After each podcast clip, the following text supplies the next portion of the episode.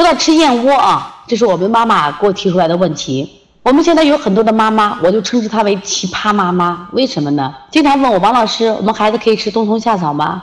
我们可以吃鲍鱼吗？其实他们在吃着，已经在吃着了。因为我们我临床中，我们的好多宝宝一次吃四个大闸蟹，啊，一次奶奶给炖四个鲍鱼吃。有的妈妈是做燕窝的，给孩子吃燕窝，我觉得肯定不能吃的啊！我说我们孩子太小，我们孩子只是一匹小马，他拉不了大车，他驾驭不了这么高蛋白质的食物。我说他身体消受不了，是因为他没有能力消受，他干不了这活儿。